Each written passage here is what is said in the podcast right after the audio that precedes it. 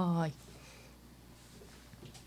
はいどうもこんばんはジョニー・ディップですこんばんは、上与です。こんばんは、山田太郎です。で今日ね、はい。この間からお約束してた何ですか？ゲストが来てくれてるんですよ、この間もう言っちゃったああ、ですか。抜群の時にねなるほど。言いましたっけ？来週って言って改めて紹介しましょう、はい。中島美香さんですどうも、中島美香でどうもどうも。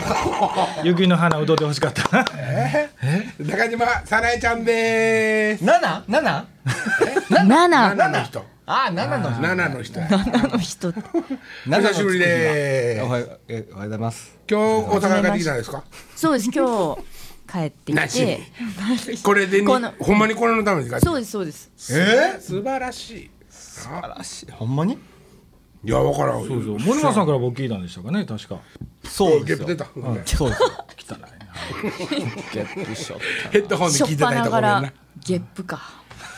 それはそうとまあ今日あのおいおい2週分取るからな、あはいあの2週分で中島早苗を徹底的に裸にして改造改造するん改造する買い物、買い物。解剖解剖仮面ライダーじゃないんやから。そう今日さっきからおかしいよい。やその前にねその、あれですよ何ですか？この間の和歌山の台風でね、はいはい。うん、大丈夫だったんですいやいや俺んちはねまたまたままあもうちょっと北の方やったんで被害のあるとこよりも、それでもね土砂崩れとそのお沢が溢れて、はい。道通れなくなったりとかしたんですか？一応しましたね。ただその家が潰れたとか、怪我人が出たとかはなかったんやけどそうだから俺消防団なんですよ。そうですね。はい。はい、そうなんですよ。ほんで一応ね、消防団の集合はかからんかったんやけど、はい。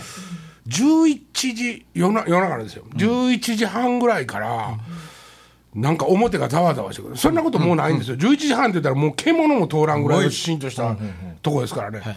ほんで、なんかざわざわしてるから、あなんやろうと思って、表に出て行ったら、もう近所のおじいちゃん、おばあちゃんら、一人者のおじいちゃんとかおばあちゃんとか、その避難してるわけですよ。あ、なるほど。うちの裏に中学校があって、はい。そこにまあ体育館があって、はい。でそこにまあ畳の間がね、部屋があるんで、そこへまあ入れ入れましょうということになってでうちの親父も袋もその近所の人ら連れて行きがてら、もうあんたらもう行っときって言って、で俺は消防団のその出動があるかもわからんから連絡が、で家でおったんですよ俺はね、でね俺の家の俺の今俺今まあ両親と住んでんねんけど、俺が寝寝起きしてる部屋のはい。隣がはい。谷なんですよ。ちっちゃなね。あまあでも人工的に作った谷なんよね、ちゃんとコンクリートをしてる谷なんやけど、そこからうん。雷がね 雷は普通空から聞こえてくるよね、はいはいはい。そのね地面から雷がコロコロコロコロコロコロコロコロ。コロコロコロコロコロコロコロコロコロコロ。谷五郎。なんやろうと思って。あ、滑った。うん。えね？な、ほんで、どうなったんですか？はい。それがね実はね瓦礫が落ちてきて、転がって自分たち同士がぶつかったりその横のコンクリートの壁にぶつかったりしてコロコココココココココココって言うてるんですよ電気こうやって当てに行ったら、はでもう来たらあかんとこまで水来てるわけですよ、はいはいはいはいうわっしゃーこれすごいわとまあ、俺とこはね幸いその土砂崩れのに合うような急斜面の山は背負ってないし、はいはいはいまあそのもっと奥でガーって崩れて落ちてくればまあねまあそのねあれかもしれんけどみたいなとこなんですよ、ほんでまあとりあえず11時半か12時ぐらいに、とりあえずまあそのおじちゃんおばあちゃんたちをもう避難させたんで、俺はまあ家で待機しとったわけですよ、ならねあのーようね、その津波の時でもそうですけど家でそのななんでこんな時にね大変な時にね、なんで家から避難せえへんねやって思わへんニュースとか聞いてても。なんかこうね、なんでもちょっとで、異変があれば出たらええやんって思うやん。あのね、違うっていう心理がわ逆に分かりました。よ。っていうのはね、まあ、この年まで、まあ、もう50やけどこの年までね、あんなに雨が降り続いたこととか、あんなにそのなんていうんかなその谷がそれこそゴロゴロ言うようなことはなかったんですよ、川もう見て、うわもうこれ手つかりそうやん上から橋からぐらいの感じとかはなかったわけですよ、でそういう時ってね家の中に入ってしまうじゃないですか、ほんなら雨戸も閉めてるでしょ、はいはいはい。雨戸閉めててそれでまあちょっと防音効果もあり、はい。で一応まだテレビとかは電気もついてるしね。衛星なんではい。BS なんでつくじゃないですか、はいはいはい。はい。今ちょっと間違ったことを言いました、よ。はい。導きそうになりました、はい。あの、大丈夫です。でデジタル放送なんで、ちょっとあしゃしゃってなったりもするけどつくじゃないですか、で常日頃のことが行われてて、ほ俺は椅子に座ってテレビを見てたらね、そこが一番なんか安全な感じがするんですよ。そうですよ。その通りです。うん。停電とかはならなかったんですか？いやそうだだからね例えば停電になったりとか、窓ガラスを突き破って岩が降りてき落ちてきたとか、うん。そういうことがあれば、これ巣は危ないと、これはもう逃げないとっていう、多分危機感が働くと思うけど、何もないんですもん。外の様子はもう一切わからない。まあ、一切とは言わんけども、ざーってあその、まあ、屋根叩くこととかもするけど、いかんせんそのほれ昔のごっつい瓦の家やから、いっぺん止めよう止めようか。今日もコーラネックスをな。飲むなもうそんな。ペプシ久しぶりに飲んだ。よりにって。炭酸こんばんは炭酸こんばんは炭酸こんばんはってどんどんゲップがね何の話だっけ何の話だっけ河原河原川原のあごつい家や音しからないんですよほんで眼鏡曇ってる音がねしないんですよ、もう本当にね家の中が一番安心っぽい感じでで俺初めて、はい。あこれやと。出られへん。要するに外へ出たら出る方が勇気いりますよね。そうなんですよ、ね、避難所が近くにあるとはいえそこまでは、うわこんななりながらそうですよね。こんななりながらってラジオで。まあまあこんなんなりながら。なりながらですよ。メリーポピンズみたいに。メリーポピンズみたいになりながらはいはいうーわ行かなあかんわけですよ、はい。だからそのことを思うと濡れもせん、でお湯も出る、風呂入ろう思ったら風呂も入れるみたいな、飯もある。そうそうですよ。そこにドーンってやっぱり来るんすよきっと。ね、だからそれまで俺もねアホちゃうかってもうもうちょっとこんなことになってたんやったら避難しとかなあかんやんってずっと思ってたんですそよの。線引きが難しいですよね。ここからは避難とか。そうですそうです、ね。そこがわからないですもんね。そう。なのでね、今回の一応自分としての教訓は、はい。もしこんなことが、ま、もう二度とあってほしくないけども、はい。ああったら、はい自分の知ってる近所の年寄り連中はね、俺もうおるって言っても、とりあえず車で連れて行こうと決めたね。でもね逆に言うとん。えっと今回大丈夫だったんじゃないですか？どういうことですか？今回。大丈夫やったん大丈夫だったわけですはい金太君ちは大丈夫だったわけじゃないですか。うん。大丈夫大丈夫やったんですよ。だから油断する可能性もありますよねあるんですよ。でしょ？あんだけで大丈夫やったから今回も大丈夫やると思いますよね。それ逆に思いますよね。そうですよね。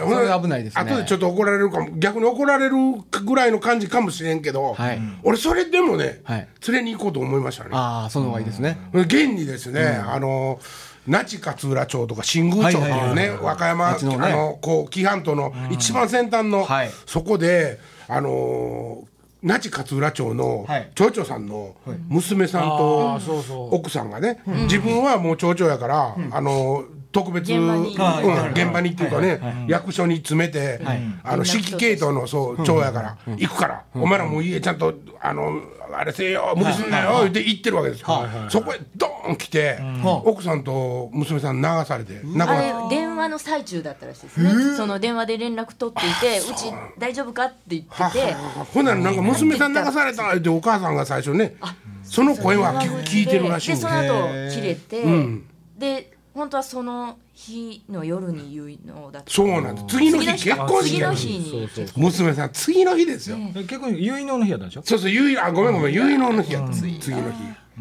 それでもねまあ毅然とあの式やってましたけどね。だからもうそうそっちメイン的なと捉え方もするやん。面白いから。あれがまたもう腹立つね。あ俺もう今年腹立つのやめて今年っ時てもうあんまないけどね。いやもう今年っていうかねこの夏から。この夏から。もうねあ夏終わりやがなもう3.11以降。ほもう怒らんとこなんかね怒る怒ったらもうあかんわ。あのドラマ仕立ての腹立つなほんま腹立つねあれは腹立つ。腹立ったらあかんねやったね。そうもう腹立たない。でもその頃早苗ちゃん東京におったんですか？私東京に。俺の話がどうでもね。もういやちょごめん。じゃあ戻しますけど。あなたにお返ししますけど。それはいどうぞ。今大事な話。始まってね。早苗ちゃん「うんは」とかしか言うてないかちょっとら切り替わるとこ。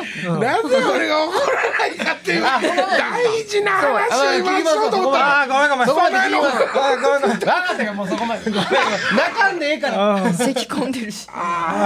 ほんで早苗ちゃん東京やったの？笑顔でそうそう東京やったんですよ。いやいやああ。3.11も東京ででも。東京で家を出る直前だったはあ、はあはあ、大変だうちの駅の隣は浦安駅って言って、はい液状化がひどかった、ああはいはいはいはいはい。はいディズニーのとこディですからね。ズニーのちょっと内陸というか、はい僕も浦安住んでたことあるんあですよ。そうなんですか、浦安だったんだ。嘘。なぜ？前のいえっと別れた奥さんの一個前の 奥さんがはあはと東京のあのあそこにおったんですよ。あのあそこってどこ？ラルフ・ローレンの,、あの輸入の会社に就就職してて、東京へ引っ張られて東京行ってたんですよ、へほんで浦浦安にお家を借りてて、そこで新婚生活を実はしてたんです。あそうなんや。こっち通いながら。へえ何年ぐらいですか？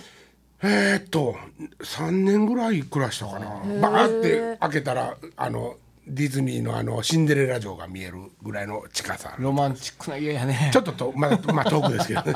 ロマンチックな家です似合えへんよね。そうほんでいすゞフローリアンっていうのはとんでもないかっこいい車に乗フロリアンね。うん、みんなおしゃれさんが引っ越してきた言うて。フロリアンやねん。なさあ浦安でおったんですか？あいや私葛西っていうところあ葛西ね、はいはい今今でもそこですか？今葛西っていうとこ。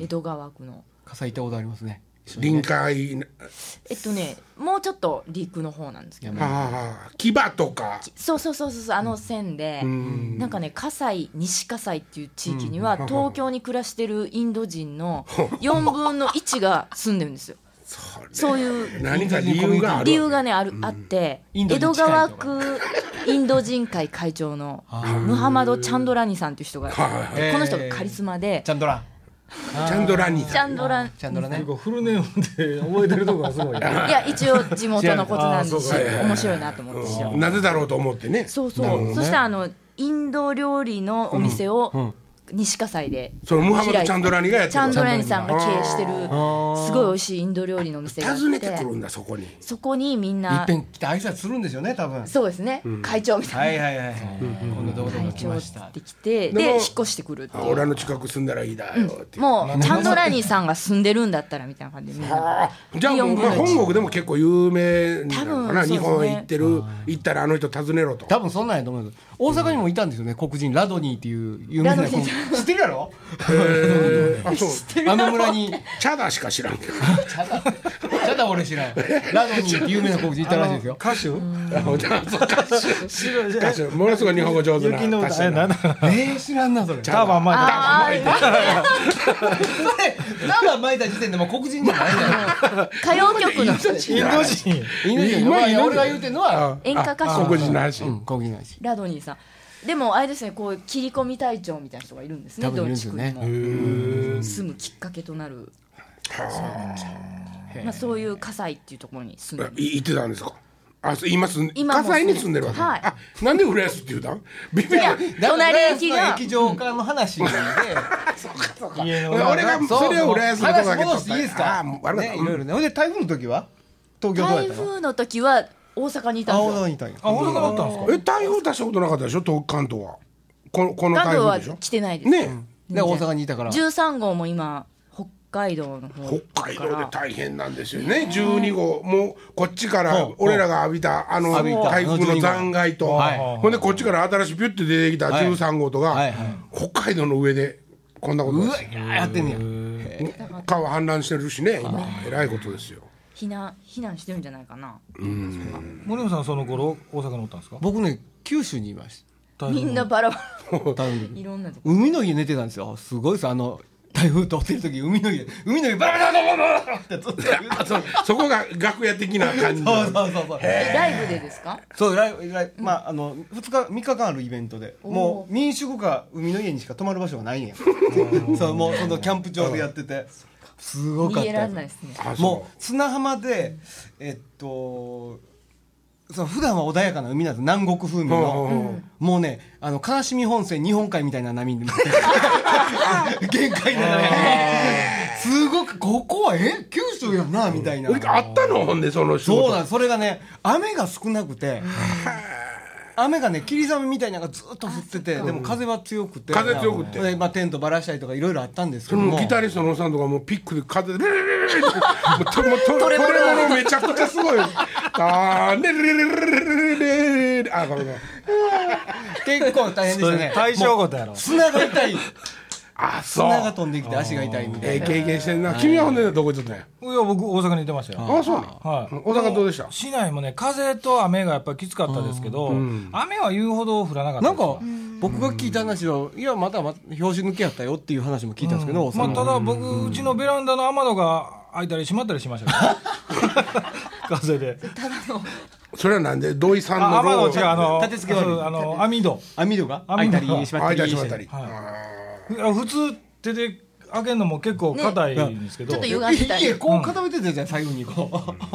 あかもしれへんね。そんな緩い雨戸があるの？でもなんかあれですね。そのちょっと異常気象が多多いですね。ですちょっとね気持ち悪いですね、あんまりなんかそういうなんていうの神神霊神秘、的なというか、なんかそそういう方に話は持っていきたくないねんけども、なんかこうなんかおかしいぞっていう感じはするよね。不気味だわ。不気味な感じやね、うん。でまだまだこれまあこんなこと言ったら東北の方たち本当に心配でしょうけど、多分地震はまだ落ち着かないですよこれ。ね、あの余波はまだずっと何年かは余震があるみたいな、何年のスパンで余震あるんですよ。そうね、そういうことでしょうね。あんだけのものが動いたんですからね、はい。ちょっとずつまあ歪みがね。ええ。はい戻っていくんやろうけど。ほんでまあ和歌山もねその東南海沖地震っていうのが想定されてて、でこれがまあ近い将来、割と確実には来ることはもう絶対来るんですけど、近い将来に来るんじゃないかみたいなことを言い始めてて、ほらじその地震と全く関係ない台風に先先やられてしもたような状況になってしまってるわけですよ。ほんでその那智勝浦町の人たちにインタビューにまあね、マスコミが言ってるんですけど、その人たちが言うにはね、そのつまるで津波のようやったって言うんですよ。うん。だからね川が氾濫してやっぱり水でダーンって流されてるんで、家全部持ってかれてるんですよ。だからもう要するに引き波だけが来てるような状況になってるみたいで、これもうなんかね大辛いなと思って。ほんで熊野神社の社とかも後ろから、ね、押し押してきて。そうなんや、ねあの世界遺産なんですけど、へえー大変なことになってるしね。泥に埋まってましたからね。待ってたよね、うん。これまだ多分救出に行けてないとことかもあるん、その要するに熊野川っていう、まあ、今回暴れた川の、その川沿いにしか例えば陸路の道がないようなとこは、そそこが決壊したらもうそういうことですね。行けないんですはいはいはい。封鎖された状封鎖された状態になっちゃう、ほんでヘリコプターとかで行けばいいやんって、みんな思うかもしれんけど降りるとこ降りがない。る場所がない、はい。なるほど、もしくは天候のあれが激しくって、はい。なかなか視界が確認できないとか、確保できないとか。いや和歌山ってそのそういう場所ですよね。でもなんていうんですかね。そのーもともとね僕の閉鎖的閉鎖される。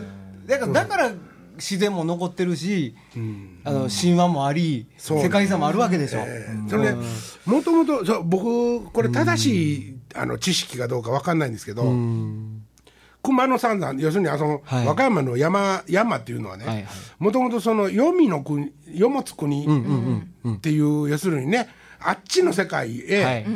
行く入り口になってる的な話を聞いたことがあるんですこれは確かですか？確かっていうかあるんですか？それは。私に。多分僕もあのあると思いますよ。僕は信じてます。空海はまだ生きてるって信じてます。空海はねまだこうあの小屋さんなんです。正確に言うと、えーまだ熊野神社のこっちは神道の方神のね仏教ね、ええ。でもあの辺はあるんじゃないですか、そうですね、まその辺ちなみに小屋さんあの空海はまだ生きてるんですよ。生きてますよね。それほんで あの生きてるんで、あそこに仕えてるお坊さんたちっていうのは、飯運んでるんですから。空海ね。空海にね、はいはい。空海って言って。空海。こあ今週この辺で。おっさんお前手出るぞ。じゃあほんまに飯ほんまに飯運んでる、飯運んでるっていうことなんだどういうことですかってインタビューされるとあの小保大師さんは入場されてからずっとまだ生きていますというそういうことなんですですかね。いくつなんですか？生きてったらもう2000歳ぐらい。いやわかりませんけど。キリストと同じぐらい。なるほどね。そんな生きてないと思う。はいな何やったっけ早苗の話読みの話？え？えさなさんさなの話？読みの読む読物平坂の話ですよ。読物せ平っかくゲスト坂ですよやからね。そうそうそうさなちゃんの話をやっぱさりなちゃんの読み早苗もの話聞くのねだからあれですよ。物書きにね一応その肩書きとして。今なんて言うてるんですか？肩書きは。まあ僕らやったらあの恥ずかしいけどミュージシャンですとかえそんなこと言ってんの？音楽家とか 音楽家とか。クリエイターとか。ああそうか。私はあの恥ずかしいけどあ作家作家って言うてんの？作家いやるーな。うん随随筆家とかそういういや。いやでもほら職業の欄にはって随筆家って書くんかな？あのねエッセイが一冊、うん。はあ。で小説が二冊なんで、小説の方が多くて今も作家なんやなるほど。書いてる分量も、ん。うん。あの小説の方が多いんはあで小説家かまあ作家っつったら何でもね書くはいはいはい仕そう事が当てはまるんで。でも大体今作家イコール、うんうん、小説書いてる人をにな書いてる人るんですかねなるほど。要するに長編をっていうことな長編に限らず？いや短編中心ですね。長編もあるけどうん。なんか同時並行でいろんな形で。長編とかはいかないんですか？なんか短編が多い。まあ連動した長編あ長編っちゃ長編ですけどね長編に今回は。あのこれから書くんですけど、うん。ちょっと心配で、ん。すごい集中力ないんでなんかもう書き始めて、うん。まあ、パソコンで書いてるんですけど、は急になんかグーグルでなんか検索しだしたりとか。大体なんでやねん。そのお前と僕らが会うたのは音楽じゃない。まあそうです。言えば畑的には。でも金太さんと初めてお会いしたのは、あの西表西島表やもんな。ですけどね。うん。私はもちろんテレビでそうそう。拝見してて知ってたけど、まだほんまに鼻くそみたいなちびっこで。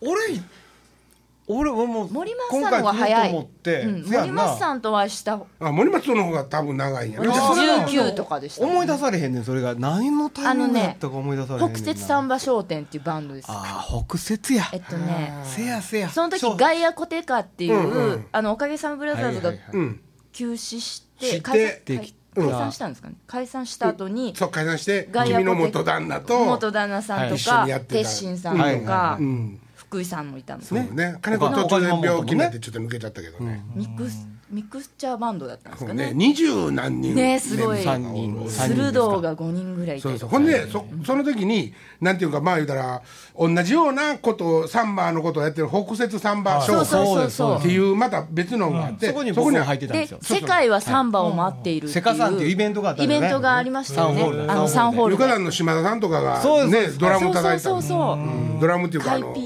カイピリカイピリーニ。や。で3バンドで、そのイベント私北摂サンバ商店に入らないかっていう打診があって見に行った時に、うねあの前からもちろんテレビで拝見してたんですけど、金太さんがニューバンドでバガイアコテカっていう新しいのを始めましたみたいなのでバーンって出てきて、はいはいはい。こっちの方が入りたいなって 言うてくれたらよかったのいや、ね。ほんでえそれ森松さん掛け持ちだったんですか？そうですそうです。あそうか、そうあルーシーとかね。ルーシー。そうですよ。ああはいはいしてますよパーカッショニストのルーシーとか、ね。星山さん。星もおったね。まさきだも打楽器するの？いや私はねサックスでサンバでサックスなんかめちゃくちゃ難しいんですけどね。もうリズムも問えなかったです。もん 2B とか全然問えなくて。早いし一応だから要するに打楽器のチームなんやけどバーッとおってでブラスのチームが。ブラスのチームとボーカルチームね。とほんでギターとベース。やたら人多いんですよ。なんか20人ずつぐらいのバンドがねドカンと出て。そうや。な楽しかったなるほど。なあのバンド。だからそれでなんで西表島で一緒やったんですいやほんでそれでそれは私が一方的にステージで金太さんを見てん。でその2年後か3年後ぐらいにかうん。あのお会いしたんですよね西表島でうん。でえっていうかもう一緒にやってたんちゃうの？その時は。まだ入ってない？入ってないしその元旦那さんのバンドにも入ってないし。えでもそれ一旦は元旦那というん。一人で行ったんですよ。西表に？あえいえいえ高木かいえいえあのえライブじゃなくて西表、うん。西西表は？表は、うん。その元旦那さんが釣りに行くっていうんで、はいはいだからあ俺が遊びに行ってたんですね。そうそうそう。遊びに行って俺が西表島に住んでたんですよね。住んでないけどいや住んでないね。住んでないけど、もう大好きで行ってて、はいはい。であの俺はあの早苗の元だ元木って言うねんけど、元木のことが大好きやったわけ俺、その頃、うんその頃はね。付き合ってたん？じゃあ今はもう嫌いじゃないよ、嫌いじゃないけど、まあ弟みたいな感じかね今は、あああ付き合ってたん？うん、その時はねちょっと付き合っててん、いやぐらい好きやった。ほんはいはいはい。で俺は元木が大好きやったから、俺がその時に一番好きやった西表島を、うんどうしても見せたかって、ほんで「おっさん行くかあの行くか」ってうん。誘ったんようん。もうめちゃくちゃ気乗らん感じで「おーおー」って言って初回は来たわけそうや高瀬と俺とうんもう一緒に行きました。そうそうそう。初回はね。途中から初回。合流。初回ですあれが。あそうかそうか。途中合流じゃなくてあ途中で帰ったんやったっけ？違うみんな一緒に行って一緒に帰ったよね。あそれが1回目。はい。その時は男ばっいかり。や金太さんはまあ何目も行っててですよ。はいはいはい。そうそうそうそう。あそうそこに元木誘元木とった時にそうそうあ森松らも一緒におったんやなじゃあ。うん男ばっかりで行った。団体で行って男ばっかりで。ほんで全然あの俺らのやることにははい。元木って言われたし興味示さんだけどこいつブラックバス釣りだけが唯一の生きがいやって。ほんで釣りができるってことに気づいたわけね西表で。そんでその2回目はもうさら付き合ってんの？どうなんね。いや私行ったの多分先ちゃうかな。3回目か4そうやね。だ回目から早苗がね、僕なんか西表で元木とお前があカップルになってるっていう図じゃなくて高瀬とかの友達としてみんなで楽しいやってるそうそうそう早苗も来てたっていうイメージじゃあしかないんだけどバンド仲間で行ったのかな？うん多分そんな12感じ。年前ぐらいに、寒ない寒ない。俺はものすごいちょうどいいけど寒い。さまあまあいいっす。大丈夫ですうちょっとちょっと寒い。一度ぐらいじゃあ上げてもらっていいですか？本当に金太さんの聖地って感じでしたね西表は。はあでもねもう行かなくなったんよ。あそうなんですか。行かなくなったというかまあお行けなく金もないしな。なった。ね行けなくなった。結構かかるんです向こうよねに家もあったんですか？毎日えっと毎週行ってて。毎週行って。毎週かい毎年や。ちょっとまあ今言い過ぎた。毎年同じ頃に行ってて、まあその当時の彼女と一緒に、まあ基本的にはね。でなぜかっていうとその彼女が京都、にいる時に の友達がね 友達が住んでたあのね。染色のし話をせなあかんからこの話になったんやけど、いや京都に、あの京都じゃなくてその西表島に、はいはい。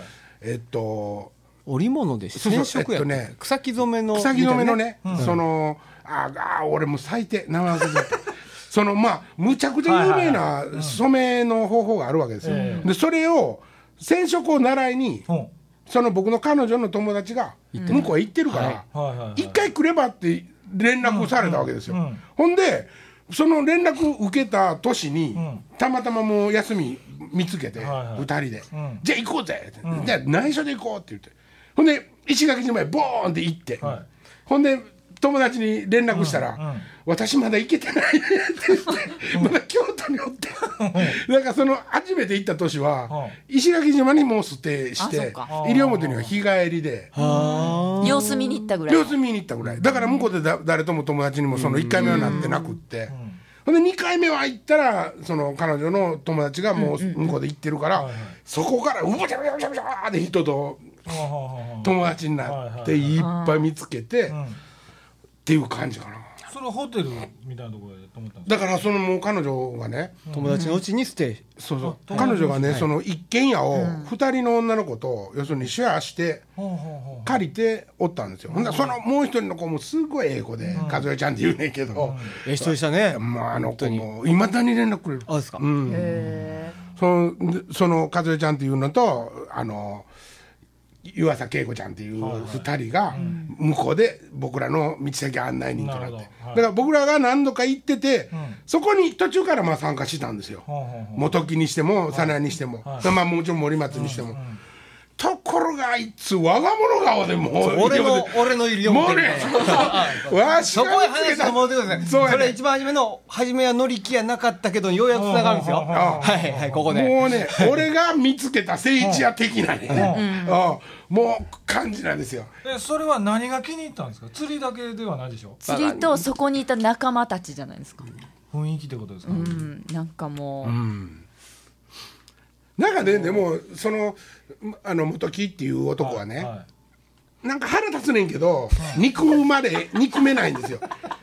それがね、さ俺の性格っていうのは、はい。ものすごく気ぃつこうて気ぃつこうていくやん。あはい。だから逆に言うたら、ちょっと島に慣れてる人たちには、おいおい、もうちょっとからわってでもいいよ的な感じになってしまうねん、俺がやで。はいはい、まあでもその頃あの一緒に行ってた彼女はものすごい開けた。感じの人なんで、うんうん。もうそそこから逆にこう友達なんですよ、はいはい。ところが元木っていうのは、好きは好き嫌い嫌いって言ってしまうぐらいなんかうんうんうん。感じやねん。はせやから、なんか楽ちんなんやろね向こうの人らも、いなるほど、うん、だからすぐ打ち解けたね。そうですね。ん、ほんでもう最初はあのその次の年「おおっさんいつ西表行くねん」って電話がかかってきて。その次の年、今年も行くけどになってんねん。お前どうする？お前どうする？もうその次の年からもうなくなって俺の俺の誘いなんかもうなくなってる。誘ってもらったぐらいの感じ。そう誘ってもらったぐらいの感じ。それがね金太さんおらへんかっても元木さんはその家に勝手に泊まれるそういうことですよ仲良くなってしまはいったってことそうほんでそれどころかその向こう行って、あの船をねチャーターするんですよ、まあ、陽一っていうやつがおって、長井陽一君っていうのがおって、でそのな長井信信子ちゃんと二人おおるわけですよ夫婦で、えその夫婦の船をはい。借りて釣りを毎回するわけ元木は、だからもうそいつらとももうべたべたに友達になるんですよ。ワンオーシャンっていうガイドの仕事を会社をしてるんですよ、はい。その海の上のガイドの。うんそこをもう貸し切り状態でそうそう。ぐいぐい行ってましたね。ね、これまああのー金額のこと言ったらいやらしいけど、例えばまあ船チャーターするって言ったらね、まあまあやっぱりそこそこするじゃないですか、かかりますそよれがね、もう燃料費ぐらいの感じでねなんか連れて行ってくれるもんやから、はいはいはで陽一とかにしても最初、要するに俺らが行ってる頃に、まあねそう普通の仕事じゃなかったから彼女が、はい。そのそんなんもあって、あいいですよもうそんなお金なんか、はいはいはい。ねほんでゆあの湯浅恵子ちゃんの友達やしって言って、もう友達感覚で遊んどったやつへ、はい。元木も入ってきて、もう元木それ以降もその値段でも遊んでるから。でどんどん釣り人呼んでこうそう。ガチガチの釣り人が。もうそれ仕事やんかもうね話そうやねそうやねそうやねそうやね燃料費だけじゃちょっとみたいな。そう。いうとこちょっとそう、そういうとこ常識ないからね。だ から包茎なんですよ、あいつは。ほんま一応手術したけどね、念のため一応自慢とくけどそんなん言うたけたらあかんことで、僕も初めて見た時びっくりしたんやけどね。ああ見たんや。いや、今日出たからね。あーそうか。今日出たから。ほんまに家にこ転がって転がり込んでて。和歌山へもう帰ってたから俺、家住まいなくって、せやねんけどもおかげさまでやめたって言って帰ったんやけど、ん。その元木実はおおかげさまでを辞めて帰った時に一本だけおかげさまでの仕事残しててん俺、それが、えっと、高槻市のああ、そうやそうや。うん、えっと、成人の日のイベントで、で、そう熊野君って言ってね、またこれもシャンテっていうバンドが出てきて、話は長くなるんやけど、な今回はちょっと、置いとこうん。それは。今回は外すけど、その熊野君っていう主催者の人から、人にね、ん。ごめんなさいと、うん。実はおかげさまでもうあの解散することになったと。ほんなら、ああ、そうですか、困りましたね。じゃあ、金太さんのソロでもいいですよ、みたいなことやったの。ほうほうほう。ほんでギャラの話とかもう日程とか決まってるから、そもう開けるわけにはいかんかったから、俺はもうほんまの覚悟で電話したからね、そんなこと思ってもなかったけど、ああとりあえずじゃあそそれで行かせてくれるって言うんやったら、やるわって言って、そっから急遽ソロのメンバーということで、は残りのねメンバー集めて残りのというか、空いてるメンバー集めて、はいはいはい。その時にまあギター岡崎さんが、はい。あの仕事が日にちが合わんかったのもあ,、あるんやけど、福井に、誰かええギターおらんかなって言ったら、はい。福井があの上手じゃないけど、ええのがおると。ええのが、ね。おると。金太さんとノリ合うんちゃうかなって言って、うんうん連れてきたのが元木やってん。あ ところがところがなあうん。あのその高槻でやったソロはいのはい。ライブっていうのは、ん。おかげさまブラザーズの楽曲やんまあ言うたら、もう古典パンにギター下手くそなんやんか。ほうほうほ まあしゃあないやんそら、ううんまあまあ知らんしね。ほんでもうそんな完コピしてちゃんとしてくるようなタイプの男じゃないわけよ、ね、ノリでこう言っとけみたいなことで来たんやろうけど、はい。でもあれでしょ？エフェクターボックスにいっぱいエフェそう踏むたびに音ちっちゃなって なそれってそれ。流行っね。奥まるやつ踏みよんなって 空間系。のエフェク踏んだら奥まるから。それ素人ならへんめっちゃおもろかったなんで踏んだやろ。ほんでまあそんな出会いがあって。はいはいはいほんで俺はギタリストとしては全くそこで認めてなかったわけ、ほうほうほあまあねその認めてなかったっていうのは俺らの、俺の思ってる音楽サウンドとしてはね、はいはい。ところがやつがアプローチ逆に取ってきたわけよ、その仕事が終わってから、はいはい。全部終わってしまってから「お茶何してんの?」って言って。で実はなと、面白いバンドやろうと思ってると、でと多分当時やつとしては僕のネームバリューとか、そういうことだけが欲しかっただけで別に俺と一緒にやりたいって思ったんじゃないね、うほそれも絶対そうやねん。そういう男なんですよ。そうそうそう。で俺はそれを思ってたからほうほうほう。もう話半分でうーんって聞いてて、はいはい。ほんならとりあえず、あのーどんなことやるんかうん。聞かせてくれって言うたら、はやつがそのそのあのガイアコテカの元になるチンバラーダっていうね、チームの,、あのバイヤーっていうブラジルのねバイヤーっていうところにあるチンバラーダっていうチームのはい。アルバムをバンバンバンって俺に貸したわけですよ、3うほうほむちゃくちゃそこでショックを受けたんです。こんな音楽があるのかなるほどなるほど。うん。ほんで、急にその時にも興味が湧いて、でこいつは何をしてたんやろうと思ったら、えっともう一個えっと前何やったっけ？ジャンボ。津ジャンボマンボ。えっとそうあジャンボマンボ。ジャンボマンボっていうバンドの、そのデモデモテープみたいなやつを借りたら、借りたらっていうかその聞いたら、ええ曲が入ってあるわけですよ、キラッキラの。はいはい。ほんで俺もうおかげさまブラザーズはもうなくして、ええ。音楽はもうやめようかなと思ってたんやけど、ん。これしようと思って、ほうほう。でそれもアマチュアでやろうとうんう思って、ん。で入って、んほんでもうだからもう入ってからぐわ混ぜて森松引きずり込んで、ん。おもろいからおもろいからって、ん。で森松は最初全然乗ってないわね。いやそんなことないですけど何も。あそうなの？なんでそんなこと今何の根拠にそれを今言ったんか僕には全く分あのねかんないです、ね、森松はこの間も話したみたいに、俺の裾をずっと引いてた何を言うてんのかずっと裾を引いてたって言ってたでしょ、僕はドーンと面白いからのめり込んでしまったんですよ、そのアマチュなんかアバンドと面白いからのめり込む。面白くないから手前にいるわけじゃないの。面白いから手前にいるわけ違ですよ。う違う違う何を言ってんのか分から森ない松のことを俺はこれからきあのこの間話したのは、はい。その俺に、そんなとこにおっさんはもう行かれへんねんでっていうことをあ汚れてると。ずっそうそうそうずっと言うてたわけやんか、そのぼ僕はねアマチュアのサウンドがすが素晴らしいと、音が楽しいって書いて音楽やねみたいな。ね。ことにもうキラキラして俺自身はね。ほんで元木っていうのもずっとプロになりたいとは魂胆あの虎視眈々と思ってるけど、ずっとアマチュアイズムな人なんやんか、だからそれもまた面白いと思ってたわけ、ところが森松から見たら、もう俺はそこへもう一回行ってなんかをするとかっていう感じじゃもうない。ある程度完成されたもんもあんのに、はいはい。なぜそこへ行くねんっていう。そう。っていうかあの時も純粋にそれにはなれないんですよ。そうそうそうそうそこなんです僕もずっと憧れてるし、そこには、その時も僕も憧れてたんですよ、アマチュアリズムあのね、本当に、そのでも僕らはもうそこには戻れないんですよ、完璧には。こういうわけよ。そのい今でこそ分かるけどね、俺はその時にはね、何を言うとんでも森松と、こんなに楽しいことがあるからまあまあまあまあって、森松もその、さっきも言ったみたいにサウンドとしてはね、面白いと思ってたから参加したわけよ、はい。せやねんけども、形としては僕の後見人になってもらっとったわけよ。要するに俺が行き過ぎひんように、その元吉のとこに行き過ぎひんように、はいいろんな意味で。うんコントロールしてコントロールしてしてもらってたのね。うん。せやないと俺も、あーはははって言っとったからね。ハワイの海に着いた時 例いっぱいかけてますね。うん海だーみたいなことになっとったからね。なるほどなるほうん。そう、ほんでそ、そこにまあ、早苗も入ってききたわけではいはいはい。うん。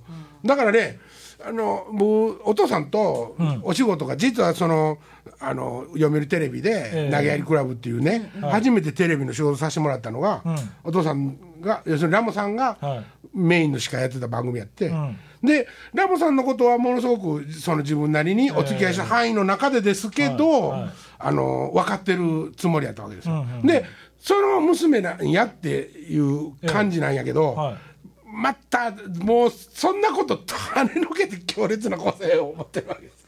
あそうですか？なんいやーあるであのねなんそうかな？あの最初に会うた頃なんて何でもかんでも聞いてたからね。なんで？なんで？そうそう。なんで？なんで？あなんでちゃんって言われなんで？るそうやんな。ほれもう途中からみんな嘘とか言うても全部入っていくわけ。スポンジみたいな人やから。なんかね何もものを知らないんでうなんでって聞くんだけど途中からもうそれから34年ぐらいして多分金太さんともうお会いしなくなってか知ったかぶりをするようになって。で知ったかぶりをしてたらそれがバレるようになってきてそれからまた人に聞くようになって今はもうもう絶対知ってる風にはしないですそらね。そら今そんなことしてたらねかっこ悪いじゃないですか。かっこ悪いよな。これも知らんのちゃうかみたいな思われてたじゃあ来週はそろもうそろそろそうやではい。あもうあっという間やわ来週ちょっと早苗ちゃんのじゃあ俺のことこちょっと切ろうか。え？そんなんできんの？編集してるんや。今日のゲスト元気になってるでもう今回。すごい来週も来週こっびっしり。ちりこっちにでこっちにで中島さんの話じゃあ話をね。えーじゃあ今週はこの辺で。はい。さよなら。さよなら